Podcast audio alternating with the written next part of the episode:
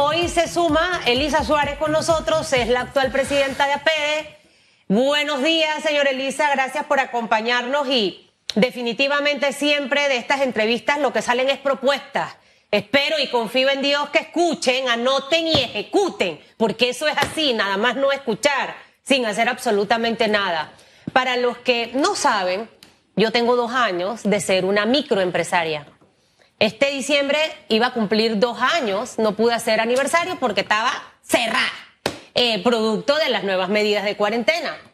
Y todos los días converso con muchos microempresarios, señora Elisa, en un chat que tenemos, y la cabeza la tienen de este tamaño. O sea, de verdad yo trato de motivarlos mucho a que no abandonen ese sueño, pero el panorama se ve muy complicado, sin, sin ver claramente qué es lo que va a ocurrir. He escuchado tantas ideas fabulosas en esta mesa, tantas propuestas, pero todavía no veo a un gobierno que ha tomado algunas para poder ponerlas en marcha. Y eso me preocupa. Nos queda prácticamente eh, un mes, eh, porque a partir de marzo es que abre la mayoría de esos negocios. Eh, algunos salones de belleza abrirán el primero de febrero los que puedan y así sucesivamente. a mí me gustaría arrancar por allí Relacionado un poco a la pregunta que tenemos en redes, yo sé que el tema turismo es importante, pero esto también impacta al resto de los microempresarios en este país. Arranquemos por ahí, señora Elisa. Ah, muy buenos días a todos. Eh, definitivamente esta no es una cuestión de un sector u otro sector. creo que estamos todos prácticamente en la misma línea. Eh, la situación es extremadamente complicada. Evidentemente para algunas eh, industrias un poquito más que para otras porque han demorado más en reabrirse, etcétera, pero por el tiempo que tenemos, definitivamente eh, reactivarnos, reactivar las actividades no va a ser sencillo, como tú bien señalas. Así que eh, aquí quiero hacer una, una, una reflexión con relación precisamente a la necesidad de resolver el tema médico, de resolver el tema de contagios, para poder entonces nosotros evidentemente ir resolviendo este tema de cierres que se están dando siempre, Susan, en la misma línea de lo que he hablado desde el día cero, conjugando las dos variables, económica y de salud. No podemos dejar una sin que se afecte la otra, forzosamente. Entonces, eh, eso nos ayuda siempre a tomar mejores decisiones. ¿Qué parte buena veo? Fíjate, para, comenzar y arrancar el lunes con una, una posición un poco eh, optimista, un poco optimista. Bueno, tenemos fecha de que van a iniciar los procesos de vacunación. Eso es importante, eso tenemos que verlo como un tema positivo, porque en la medida que logremos que la población se vacune, en esa misma medida podemos ir también reactivando actividades económicas y por lo menos como como quien dice, estamos viendo una luz al final del túnel. Ahora, dentro de esa luz al final del túnel, el tema de la vacuna, chévere, yo feliz. Ya quiero ver, ya quiero esperar la llamada. Es más, ahora le chateo al ministro para ver si ya llamaron, eh, porque de esa llamada depende mucho que todo vaya avanzando. Pero mientras eso ocurre, el presidente de la República la semana pasada por primera vez le escuché hablar en paralelo de salud y economía. O sea, por primera vez yo, no sé si estoy equivocada, de donde hizo énfasis en eso, pero para que eso vaya de la mano con el discurso, yo necesito saber cómo hoy vamos a empezar a reactivar ese tema económico. Eh, el tema del apoyo financiero para mí sigue siendo irreal, es como el príncipe azul que va a llegar y no termina de llegar. Eh, y obviamente las condiciones van a ser complicadas. Yo no sé usted, la esperanza de la vacuna, fine, yo igual que usted, pero el resto, ahí, ahí no hay ganchito, al menos para mí. Bueno, definitivamente, en este momento nosotros estamos con una gran incertidumbre en el tema económico. O sea, los paquetes de ayuda que se han generado Vemos que por el tema burocrático siguen teniendo grandes dificultades, eso es una realidad y eso nos lo podrán decir mejor que nadie los microempresarios, pues, que han tenido que optar a, a esas ayudas financieras y que no se han dado. Por otro lado, veo interesante el tema de la nueva ley eh, que se está proponiendo de eh, rescate, eh, de rescate de las empresas, que para más no teníamos esa ley, esa ley se va a presentar en la Asamblea Nacional creo que este miércoles. Fíjate que eso es una cosa interesante porque tenemos una realidad. Y es que muchas empresas no saben ni cómo van a abrir porque no tienen cómo abrir. O sea, tampoco van a ir a pedir prestado porque no tendrían cómo pagar.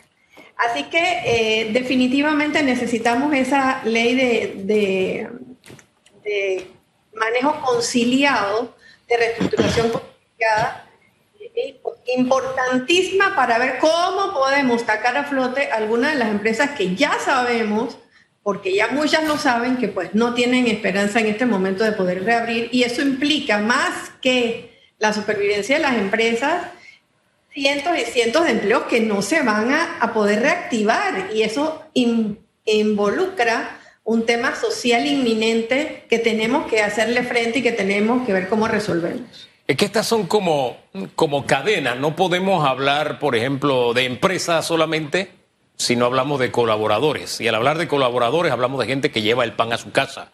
No podemos hablar de salud si no hablamos de economía, porque si la economía sucumbe, también vamos a tener eh, muerte. Es, sinónimo de muerte y de hambre por donde se busque. Por eso es que a mí lo que me sorprende es esto. Bien, voy a usar una, de pronto una analogía. Digamos que todos estamos con el, eh, el agua al cuello, ¿no? El agua al cuello. Y de pronto hay decisiones que lo que hacen es que te empujan y te meten en el agua para que te ahogues. Se lo digo porque todavía yo le doy vueltas al tema de las playas, los parques, etcétera. Usted no tiene idea de la cantidad de, guías de senderismo que yo conozco. Eh, que es gente que se gana la vida, que si usted pone a andar esa ruedita, ya esa gente no necesita bono, por poner un ejemplo. Y que tienen pequeñas empresas. Entonces, yo me quedo pensando, ¿por qué le cierras a quienes tienen la oportunidad de sacar un poquito la cabeza del agua, le niegas esa opción? El caso de las playas, ok mm, busca medidas que impliquen que no pueden ir estos buses llenos de gente como estamos acostumbrados a ver, que van hasta guindando en las puertas, pero que de alguna forma se pueda seguir moviendo la rueda de la economía. Es decir, que, tengas ah, algún nivel de control en las playas, qué sé yo, tanto en los turicentros como en los hoteles. En fin, buscar una salida no para hundirle la cabeza a la gente en el, eh, eh, eh, en el agua, sino para que salgan y respiren un poquito más a quienes tienen la oportunidad. Yo lo veo en esa analogía. Yo no sé usted cómo lo ve y, uniendo esto a la petición que ha hecho Cámara de Comercio a propósito. Bueno, es, igual. O sea, a ver, cuando hablamos de congruencia en las decisiones es precisamente eso. Yo tampoco entiendo que por un lado me digan que suman la variable de, de ventilar las áreas, de ventilar los medios de comunicación, de que usted tenga que estar en lugares abiertos, en fin, para esa variable se sumó hace algunas semanas a los temas de seguridad como lavarse las manos, el uso de mascarillas, etc. Pero al mismo tiempo limitas el uso de uno de los grandes recursos que tiene Panamá, que, es, que son sus playas, sus ríos, sus balnearios, sus parques naturales. Entonces, eh, yo creo que todo ello con el racionamiento lógico de que no puede haber aglomeraciones, que yo creo que es el tema aquí, no puedes estar en aglomeraciones. Pero si nosotros logramos controlar eso, podríamos de alguna manera efectivamente realizar ciertas actividades. Aquí tengo que tener y ser eh, consecuente también. Eh, tenemos que eh, recordar, panameños, que nosotros podemos ser gente disciplinada. Miren que lo estoy poniendo en forma positiva. Nosotros sí podemos ser disciplinados. Nosotros sí podemos ir en burbuja del hogar a sacar a nuestros hijos a una playa o a un parque. Y en la medida que nosotros logremos hacer eso, yo creo que entonces nosotros también podremos lograr muchas más cosas y más flexibilización. El tiempo que están dándonos ahora para las reaperturas, fíjense que es mucho más corto que, que nos habían dado en junio, por ejemplo, que fueron casi varios meses para poder reabrir. Bueno, tenemos actividades que no han reabierto. No me convencen las, las explicaciones que me han dado aún para el tema de playas y parques. no me, no me han convencido todavía, pero eh, yo creo que aquí hay que hacer una exhortación y un llamado a que tomemos consideraciones y ya, es que bueno, ¿qué tiempo nos queda para tomar consideraciones? Eh, estamos en una situación precaria y tenemos que ver que es importantísimo un tema como la reapertura de actividades económicas con el tema de salud, por supuesto. Esas, esas propuestas ni siquiera a mi hijo, que acaba de cumplir 16 años, lo convencen. Me cuestiona y hasta me deja a mí que no sé qué responderle porque me saca totalmente del mundo real. Y creo que esas son las cosas que tiene que revisar el gobierno. Y de verdad que yo no lo digo en un tono eh, de destrucción, lo digo en un tono de construir. El reconocer cuando uno se equivoca te hace crecer, te hace avanzar. Eso no, ya quitémonos ese chip de la cabeza que un gobierno que reconoce que se ha equivocado pierde. Pues yo pienso todo lo contrario, un gobierno que es capaz de reconocer que ha fallado, pero que demuestra cómo lo corrige, es un gobierno que es digno de admirar y respetar. Y este necesita regresar a la confianza que ha perdido, hay que recuperar la confianza, hay que ganar el respeto de la población y que definitivamente los panameños todos estemos alineados. Mire, mi Instagram está abierto todos los días para estos live de radiografía. Usted viera la cantidad de comentarios. Quiero trabajar, Susan. Quiero trabajar. Quiero trabajar. La gente quiere trabajar. La gente no quiere estar en la casa con contrato suspendido recibiendo un bono de 100 o 120. No, señor. La gente quiere trabajar. ¿Cómo logramos eso? Ya, ya yo quiero pasar de hablar y de escuchar a que ocurra algo distinto. No sé si esta semana tendrán alguna reunión, señor Elisa. Eh, si de repente estoy inventando yo cosas, usted agarra y le manda un chat al presidente, señor presidente, ¿cuándo? Que, que entendemos el tema salud, pero esto se va a poner peor si no tomamos acciones en este momento. Es triste ver los centros comerciales cerrados, los negocios cerrados. De verdad, a mí eso me, me rompe el alma. Gracias a Dios los que podemos seguir trabajando, trabajamos, pero ¿hasta cuándo eso puede también ser sostenible? O sea, son muchas cosas. Ya, ¿qué se puede hacer? Yo no sé, esta semana, denos alguna buena noticia. Si hoy usted hará una, la llamada. ¿Qué te puedo decir? Mira, ¿sabes qué siento? Y, te lo digo con toda la sinceridad, que hemos tenido muy mala comunicación. Hemos hablado mucho y nos hemos comunicado poco. Eh, Hemos presentado propuestas, muchas las han considerado, muchas no.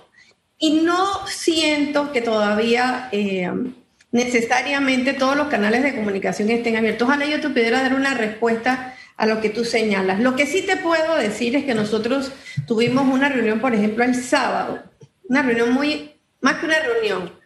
Eh, nos mostraron todo el proceso de la logística de la movilización y cómo va a ser la vacunación. Por eso te comencé diciendo que yo veía una lucecita ahí atrás en el camino, porque mientras no resolvamos esto, evidentemente pareciera que existe una imposibilidad de tomar otras decisiones. Eso es lo que pareciera. Mientras no terminemos de ver de alguna manera cómo disminuimos los casos y cómo dejamos eh, un poco más liberados los hospitales, pareciera que no hay otras decisiones en el camino. Entonces, eh, vamos a ser realistas. Seguimos hablando lo mismo que hablamos hace cuatro meses, hace tres meses, hace cinco meses. Esta entrevista que tú me haces hoy es exactamente la misma que me hiciste hace meses atrás. Así es. No te puedo inventar respuestas que no tengo. Lo que sí podemos seguir es eh, comentando con ustedes aquellas cosas que sí estoy viendo. ¿Qué estoy viendo positivo? Porque tenemos que ver las cosas buenas también. Mire, la, reunión que duró más de tres horas en lo que se llama el C5, que la policía, eh, en, la estación de policía de Ancón, creo que se llama, eh, fue muy interesante, porque siempre hemos hablado de que, cuál era el plan para las vacunaciones, como hemos hablado de cuál es el plan económico, como hemos hablado de cuál es el plan, etcétera. Bueno, fíjense que sí hay un plan y muy bien estructurado por lo que nosotros pudimos ver. Eh, incluso con herramientas tecnológicas modernísimas que nos han llamado poderosamente la atención. En esa reunión donde nos estaban mostrando, aquí nos estaban mostrando cuál va a ser todo el esquema de seguridad, el transporte de esas vacunas, cómo esas vacunas van a llevar a las comunidades, cómo las van a llevar por, por tierra, por aire, por mar. estaban los estamentos de seguridad involucrados, eh, cómo se han involucrado también a los eh, gobernadores, que es algo que siempre habíamos dicho, las fuerzas en las comunidades tienen que sumarse a estas actividades y quedé gratamente impresionada de eh, el nivel de estrategia que se está haciendo. ¿Qué tienen? Ya han hecho más de tres simulacros, creo que son tres simulacros de cómo van a hacer todas estas cosas. Y aquí yo te pongo un ejemplo. ¿Y por qué tengo tanta confianza en esa movilización? Ya he dicho en reiteradas ocasiones que tengo mucha confianza en el sistema de vacunación panameño porque históricamente nuestras enfermeras y nuestra gente encargada de lo que se llama el PAE, el programa de vacunación en Panamá, ha sido muy bueno. Pero se suma el tema de la estrategia de movilización que en este momento tiene además el concepto de la, de la temperatura de las vacunas.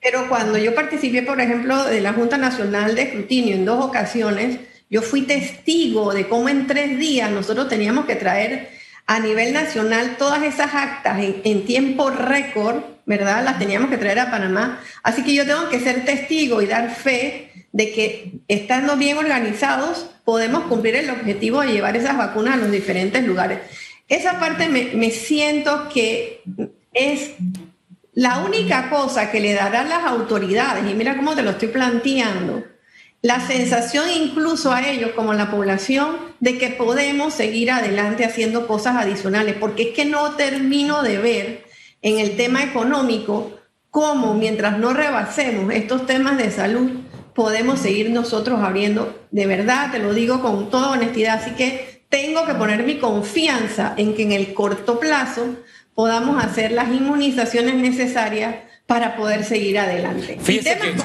el de reaperturas y todo lo demás, eh, sí, como, como tú lo has dicho, hemos puesto, y seguimos poniendo sobre la mesa en las reuniones que tenemos, sobre todo con el ministro de Comercio e Industria, que es una persona que ha estado siempre con nosotros trabajando ahí.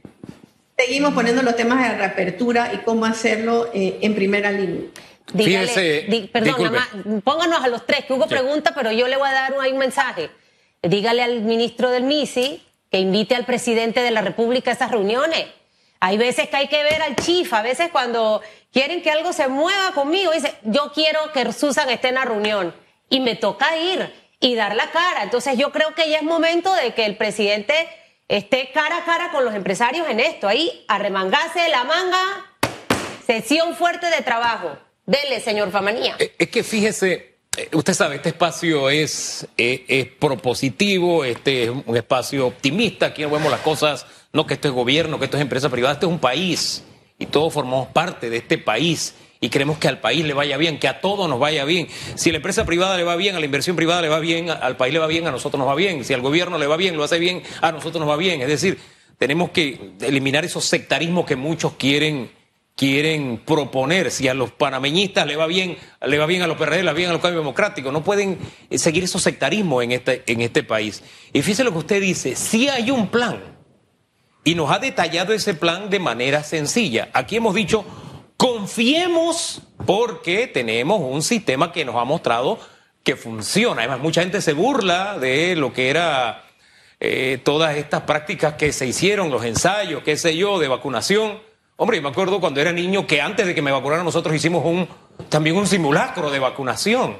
Lo que pasa es que hemos llegado a un punto en el que lo que, lo que el gobierno comunica y deja de comunicar da pie a burla, da pie a bruma y siento que eso es peligroso porque es la autoridad y de alguna forma tiene que rescatar esa posición que tiene de, de liderazgo. Este barco va hacia allá. Se lo digo porque fíjese lo que acaba de decir. Sí hay un plan y usted confía en el plan de vacunación luego que se lo explicaron. Creo que todos entendemos si nos explican bien. Ahí está el caso del plan económico. El presidente anunció el plan el primero de junio. Volvió él solito a hablar de su plan el 2 de enero. Mientras tanto, todos los sectores decían, no hay plan. Producto de ese plan, yo rescato una cosita que pasó la semana pasada, que a mí me llenó de motivo. Él se comprometió que en enero arrancaba la extensión del metro línea 1 San Isidro Villasaita. Y ayer entrevistaba en cara a cara al señor Héctor Ortega del Metro de Panamá y dijo, sí, y en febrero comienzan las obras físicas. Esas son buenas noticias. Ya cuando me dijo eso, le digo, oye, ¿y la línea 3 se cumplirá en verano? dice, sí, se va a cumplir en verano. Entonces son buenas noticias dentro de un plan que tiene el gobierno, que podemos considerarlo incompleto, no estar de acuerdo con lo que sea, pero es un plan. Y al final siento que comunicar ese plan, hay algo que, que, hace ruido en la comunicación, que no tenemos o claros los planes o nos los comunican mal o algo está pasando. Porque esas, esas dos nada más, sumado a lo que usted me dice, a mí me llena de optimismo. Eh, no sé qué piensa usted. Pensamos lo mismo, es más, en la reunión del sábado, fíjate, qué interesante, el presidente nos dice que efectivamente hemos tenido errores en la comunicación. O sea, él mismo reconoce que hay una situación de comunicación que no es clara. Eh, y comunicar, lo que hacen ustedes todos los días y lo que tratamos de hacer los que salimos en los medios, no es a poner nuestra opinión encima de la mesa por ponerla, es que estamos realmente preocupados para obtener algún resultado positivo para el país. Y aquí es donde, como tú has señalado, debemos de poner todos los intereses. Estoy tan, mira, tan mala es la comunicación que hayamos podido tener de no entender muchas de las cosas, como también muy malo ha sido que en vez de hacer propuestas sobre la mesa, muchos sectores ideológicos, políticos, de todo tipo, personales, se hayan dedicado solamente a burlarse, a destruir y a no construir nada.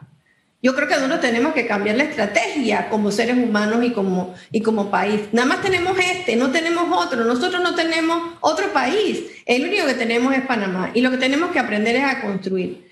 Por eso no puede ser que salgamos solamente a criticar y a decir lo malo. Tenemos que poner cosas positivas sobre la mesa. Por eso yo hoy vine con un propósito. Y fíjate que no me estoy subiendo en el bus de nadie, porque cada vez que tú ah, dices algo bueno que se está haciendo, dice que tú estás en un busito que ya te subieron en el bus, que ya te convencieron. Discúlpenme. A mí no me han convencido de nada. Yo creo que con el tiempo que ustedes tienen de conocerme, saben perfectamente que cuando yo tengo algo que decir que puedo sustentar, lo digo con la sinceridad que el conocimiento me brinda. Y ahora te puedo decir que tengo confianza en un plan porque me lo han explicado bien. Fueron casi tres horas. Entonces, por eso puedo estar aquí diciendo, tengo confianza porque además he vivido tanto el sistema de vacunación panameño como he vivido la experiencia de la logística de transporte. Y cuando me mostraron lo que tienen, me doy cuenta que tiene todo el sentido y la congruencia del mundo lo que me están poniendo y me están además sumando herramientas tecnológicas que tanto hemos hablado aquí de la parte tecnológica que necesitamos para trazabilidad, por ejemplo, para seguimiento, para control. Bueno, esa parte es importante decirla y señalarla y dejar de burlarnos de todas las cosas que pasan. Construyamos, Hugo, construyamos, por favor, porque estamos en una situación limítrofe. La situación es limítrofe vamos a resolver el problema de las vacunas. Y asimismo, como tenemos ese plan que hemos entendido claramente, díganos las cosas que están pasando desde el punto de vista económico. ¿Dónde están los cuellos de botella? Y aquí yo voy a volver a hablar de la mesa de resolución de conflictos que hemos propuesto. ¿Cuándo la vamos a tener para resolver estos problemas del día a día que no le permiten al microempresario accesar a recursos, por ejemplo, en la caja de ahorros que todavía no han podido accesar?